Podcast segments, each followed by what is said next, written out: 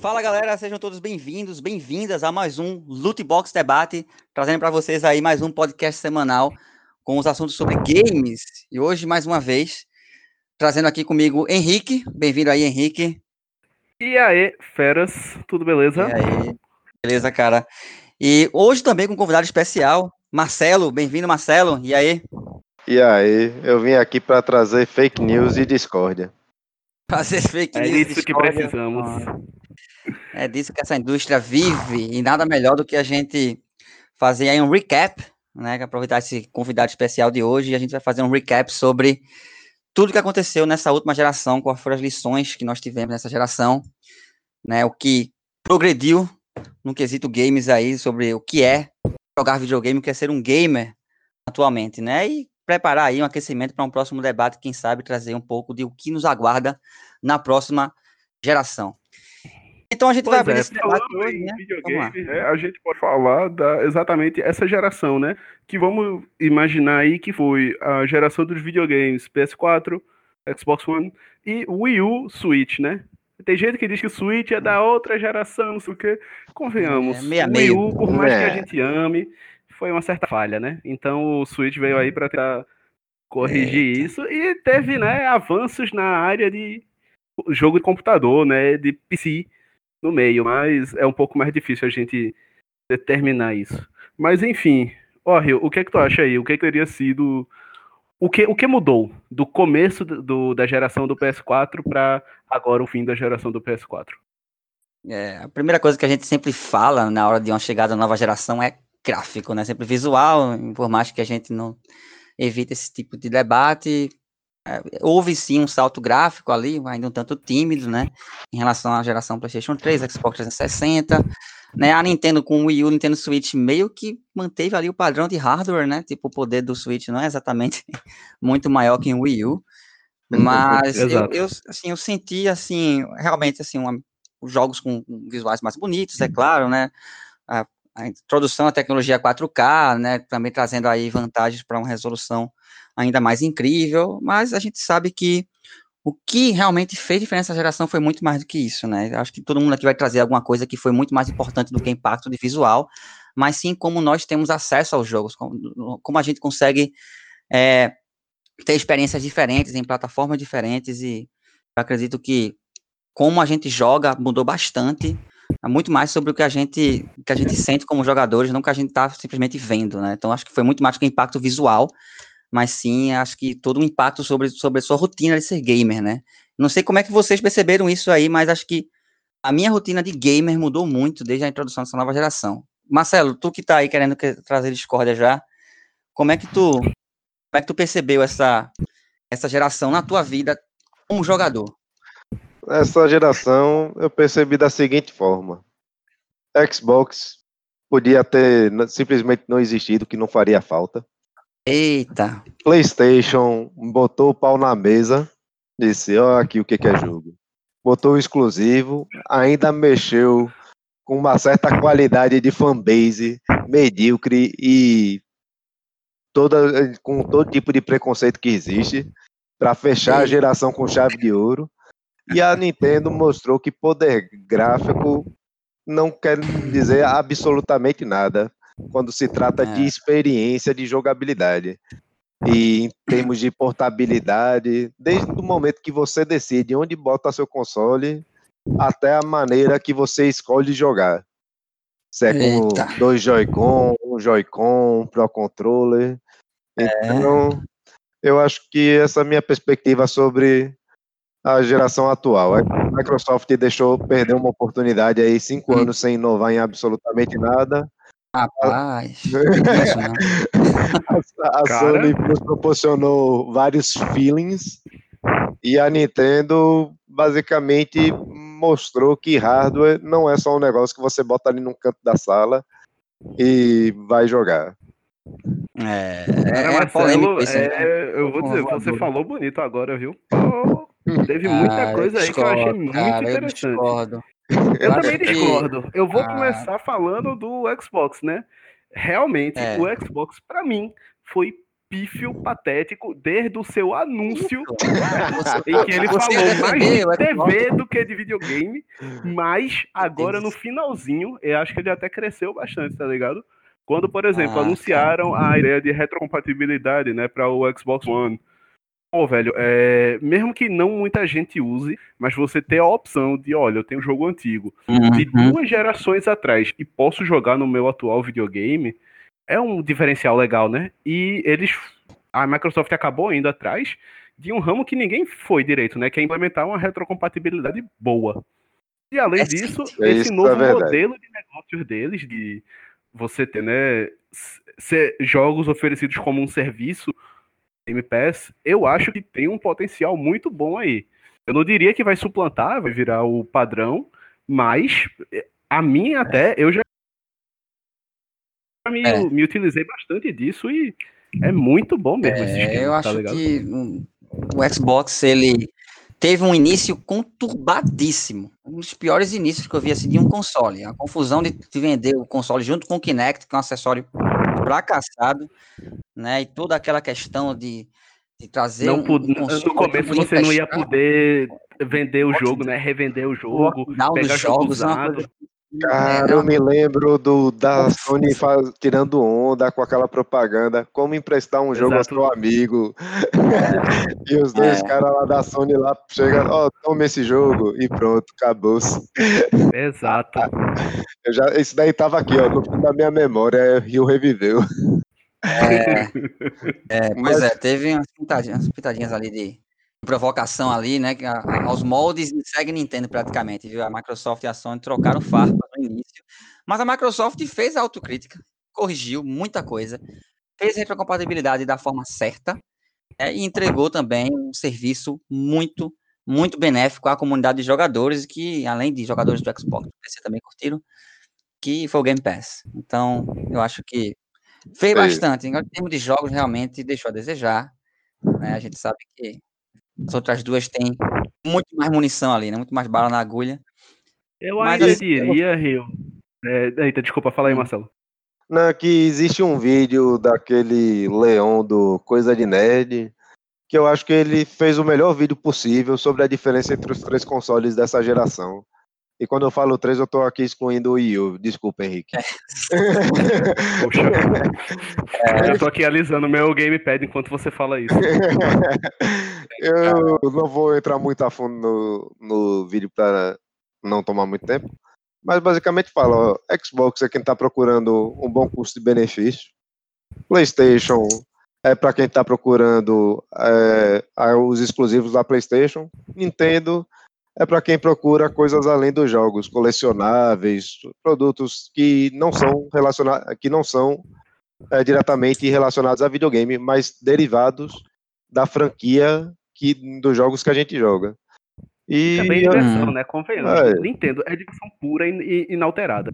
Entendeu? Você não tem que sofrer pra jogar um jogo da Nintendo, você não tem que se desdobrar, E- fazer mil coisas. Você só Chegou sente joga e se diverte, pô.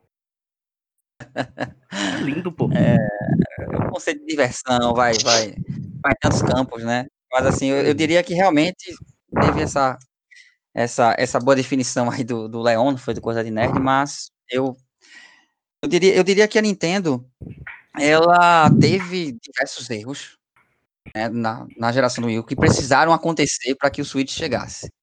Então, não existiria Switch sem o Wii U. Eu acho que ó, é uma das coisas que eu gosto de, de observar na Nintendo é que ela aprendeu muito bem como aproveitar agora essa tecnologia e hoje é a única empresa, olha que meio, meio doido isso, você vê apenas a Nintendo dominar divinamente sozinha o mundo dos portáteis, né?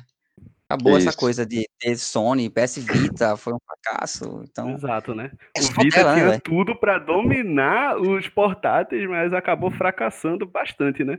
Assim como É. um PSP era muito bom, mas ainda é, assim, né? Teve um combate bem pesado com o DS, que era tecnicamente inferior. O Vita era muito superior e ainda assim sofreu para um 3DS e o, e o Switch É. Pois é. simplesmente selou a morte dele, né? É, Bem doido. essa geração aí marca aí o início de um reino que é apenas comandado pela Nintendo. Portátil é só dela. Então, acabou por todo o resto, viu? Essa, essa coisa toda. É um videogame híbrido, óbvio, mas convenhamos que esse atrativo do portátil que faz dele ser um sucesso que ele é, né? Além, é claro, dos grandes jogos da Nintendo. Mas e aí, então, falando é... agora do fim da geração, cara. É, Microsoft investindo em serviço, né, para você poder jogar jogo de Xbox One da vida no celular.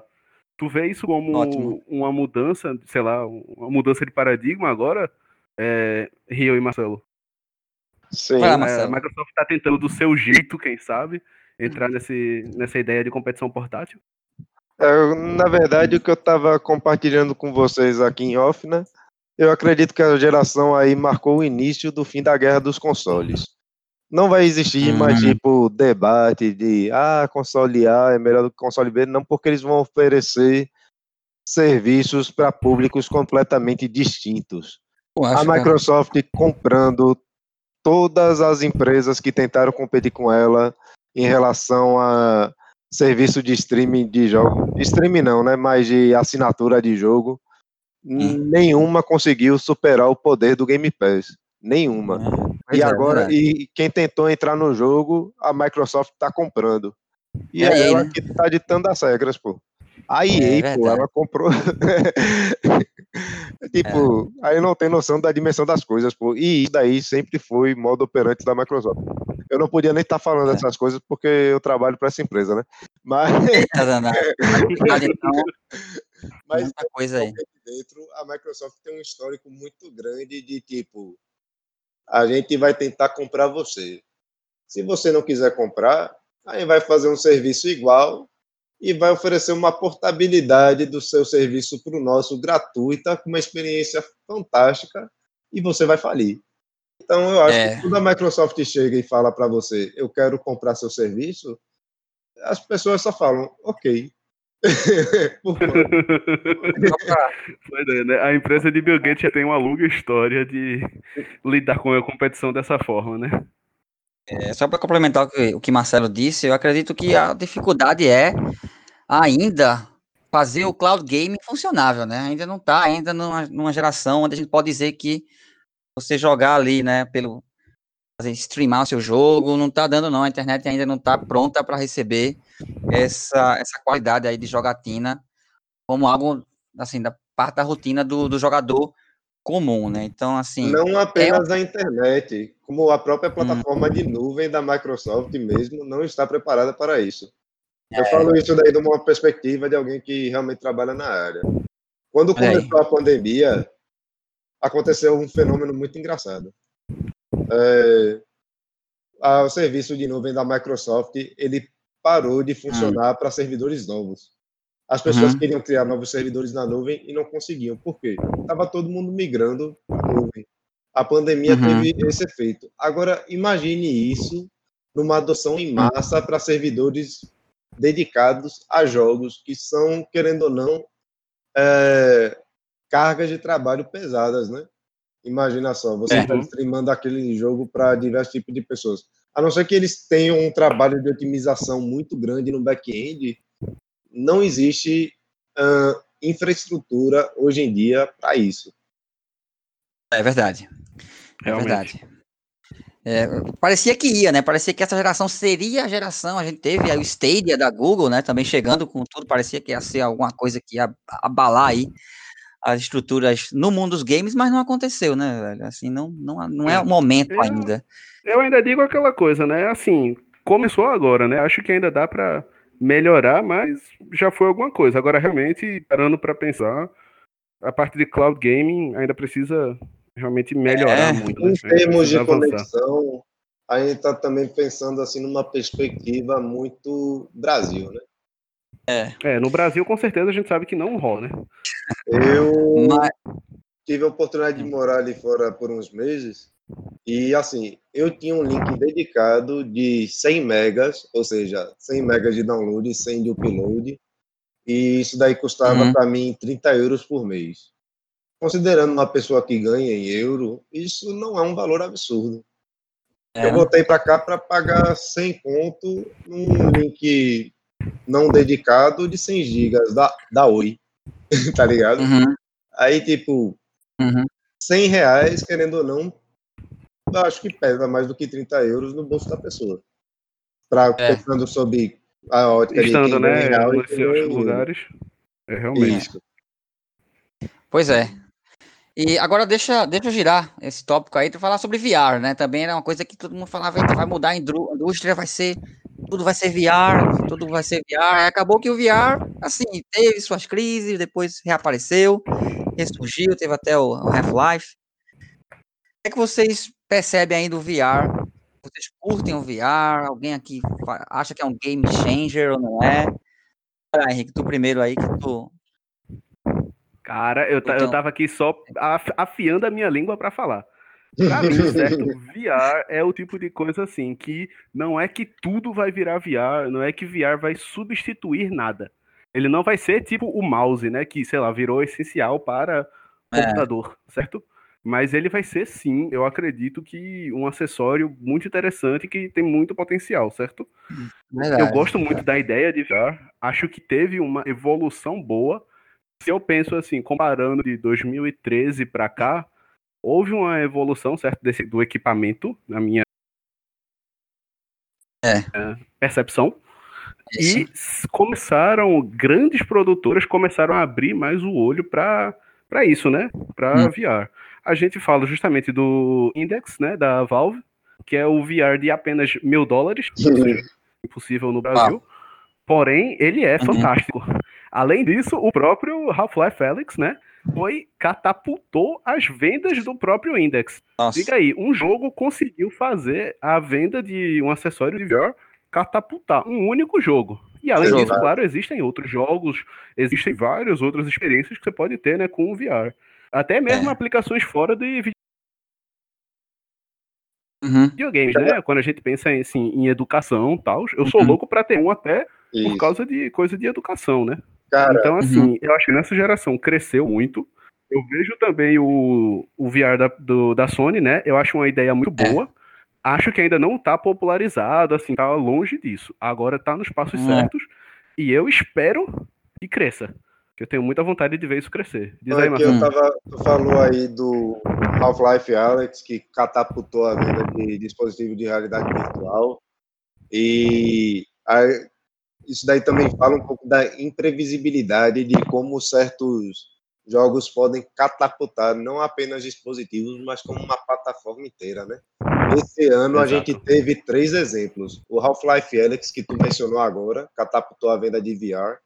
Microsoft Flight Simulator, que catapultou a venda de dispositivos é, para simulação de voo, que tipo, com só uns Zé Ruelas aleatórios que compravam, tipo Henrique. E, sem, sem comentários, sem comentários. e o terceiro exemplo foi é, Animal Crossing no início da pandemia, que catapultou a venda de Switch. Teve falta de Switch no mundo É. inteiro, pô. Então, assim, o sucesso das plataformas a gente também não vai poder prever muito aqui, porque eu não sei nem o que, que tá vindo por aí em termos de jogos, né? Eu tô com vontade de Tá tudo comprar um computador só para jogar Microsoft Flight Simulator. Cara, é muito bom, velho. Vale muito a pena. Meu irmão, que experiência. Que experiência. É. E o que é que É, tu é acha, Rio? Sobre o VR? Hum. Ah, eu, eu, eu confesso a você que não fiquei tão empolgado, não, né? Quando eu tive a experiência na BGS de usar pela primeira vez o VR. Que é, né, isso foi em 2018, acredito, 2018, já já estava já mais do que popularizado já, o pessoal já falava bastante no VR, eu usei bastante lá na, na feira, até em todo lugar tinha stands com VR, e eu, eu confesso que, sabe, não, ainda não é uma experiência como o motion control, né, que eu, dá, não dá para perceber que realmente vai trazer uma nova forma de jogar, é uma perspectiva interessante, mas assim, é, eu não vi assim, experiências onde você realmente, né, tá dentro de um jogo grandioso, falta uma franquia para sabe, dar um realmente catapultar de vez tudo isso. Será que seria Half-Life aí fazer essa, esse Eu serviço? recomendo você Cara, ver cara o se Gaming algum dia botar assim, Half-Life 3, VR only, me desculpe, É. mas eu, eu serei aquele É cara verdade. otário que vai gastar dinheiro com isso. Eu, Eu eu, falta recomendo tu ver o Girlfriend Reviews de Half-Life Alex, É. porque ela mostra em vários aspectos como ele explorou justamente esse lado que tu não sentiu na BGS em 2018. É, Basicamente, todo o ambiente ele é interagível. Ele meio que já era em Half-Life 2, né? Porque a, a, a física, né? Valve, a Source Engine é sensacional. Ela já permite isso e a Valve sempre explorou isso daí muito bem. Então, agora com VR e com a atualização do motor, eles simplesmente levaram uhum. isso daí a um novo patamar, velho.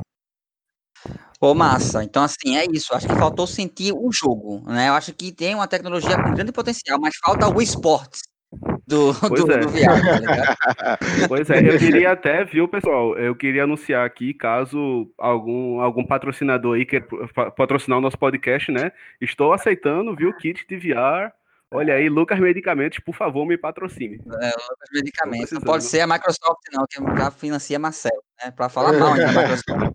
Exato. Traidor do caramba. Pois é, né? a gente pouco falou de jogo, né, velho? Mas, assim. É... Será Qualquer que coisa já precisa... é o próximo tema. É, a, a gente, gente vê aí em alguma semana. Deixar todo mundo pois com é, né, gostinho, né? pô. Gente focado na tecnologia, novas formas de jogar, né, novas tecnologias sendo inclusas aí. Né? Acredito que é isso. Mais algum tópico aí pra gente, pra gente abordar? Né? O que vocês Cara, acham? acho que tópico a gente sempre teria, né? Porém, já estamos é. chegando numa, numa, num tempo aqui legal, quem sabe, né? É, quando, é. quando ouvirem o podcast aí, digam, olha, acha que precisa de um, uma parte 2 ainda da, dessa é, discussão é. sobre a atual geração, ou, ou, é bom a gente aí discutir na próxima geração, né? Qualquer coisa fica aí e a gente está aceitando sugestões, né? Eu vou fazer isso para a galera comentar que quer podcast de uma hora. eu, eu topo. Aguenta, eu topo. É, pois Bora. é, né? Pois é, né? Se tiver quem ouça, né, eu topo. Tá, tá, valendo tudo, né? Tá valendo tudo. Eu tô sonhando com um dia que Rio vai liderar a mesa do Loot Box RPG. É, vamos fazer, sim, vamos, fazer um, vamos fazer um RPG, né? Aqui, aqui tudo que é de nerd rola tudo que é nerd rola, então aqui, o que tá faltando é a gente realmente fazer um loot box RPG daqui a pouco, né? Vamos, vamos, vamos vamos aí, loot box MMO, né? Vamos nessa. Vai ser o e... primeiro RPG de mesa com microtransação. Eita, é verdade, é bom. Se eu for, de, for do DM, eu vou faturar. É isso. Galera, então vamos ficando por aqui, né? Acho que a gente deu para dar uma introdução legal, a gente falou sobre Switch, aí um pouquinho do Will, coitado, né? Que foi. Passou aí que pouca Só gente fez percebeu. apanhar o bichinho. Foi, fez apanhar, né? Mas ele, ele renasceu né, com a forma do Nintendo Switch aí, que é um sucesso. Né? O Xbox One, em termos de venda, todos eles foram um grande sucesso, né?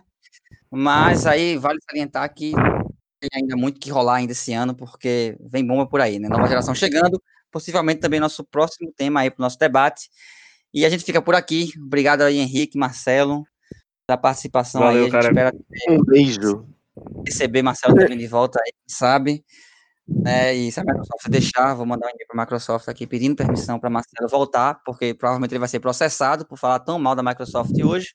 Manda e-mail né? para minha esposa também. Beleza. Galera, valeu mais uma vez. Beleza, na então. semana que vem. Tchau. Abraço. Valeu, falou.